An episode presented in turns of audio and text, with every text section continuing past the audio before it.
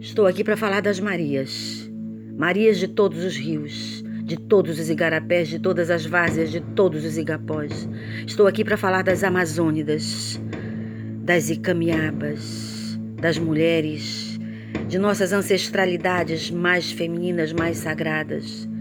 Somos mulheres que trazemos nos olhos a policromia dos verdes, dos verdes leitos, mangues, campos, catedrais, aluviões catedrais de mata ensolarada, verdes tempos abençoados por verdes chuvas de asas, de folhas, de frutos, líquido espírito do rosso, do vosso rio Amazonas, rio Tapajós.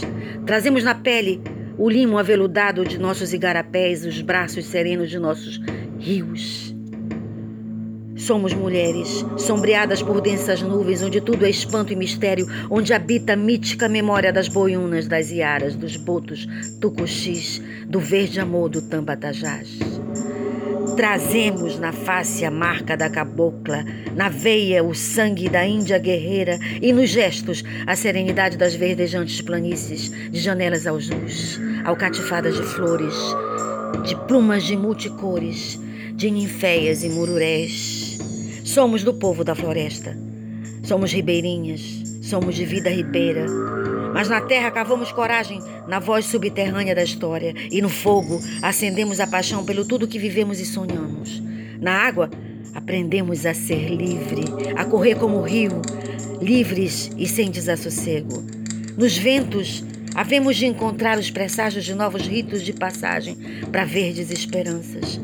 Nós, mulheres, trazemos na alma toda a impetuosidade da criança remota, uma aurora de nossa manhã, e a inquietude de uma juventude que sempre acorda ao som e ao sabor dos verdes sonhos, das verdes utopias.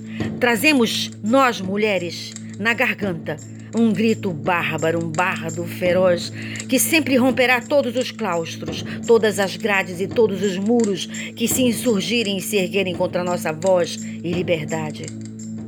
Pois que nosso, nosso grande, imenso ventre, ventre da terra, e em todo o nosso corpo, todo ele, uma cordilheira de palavras sempre arde em chamas são elas que grafam em fogo e brasa a nossa história e acendem a luz de nosso verbo. Somos mulheres amazônidas. Dentro de nós, bem dentro, em nosso ventre, brota um rio que corre para nossa boca, que escorre para nossos pés.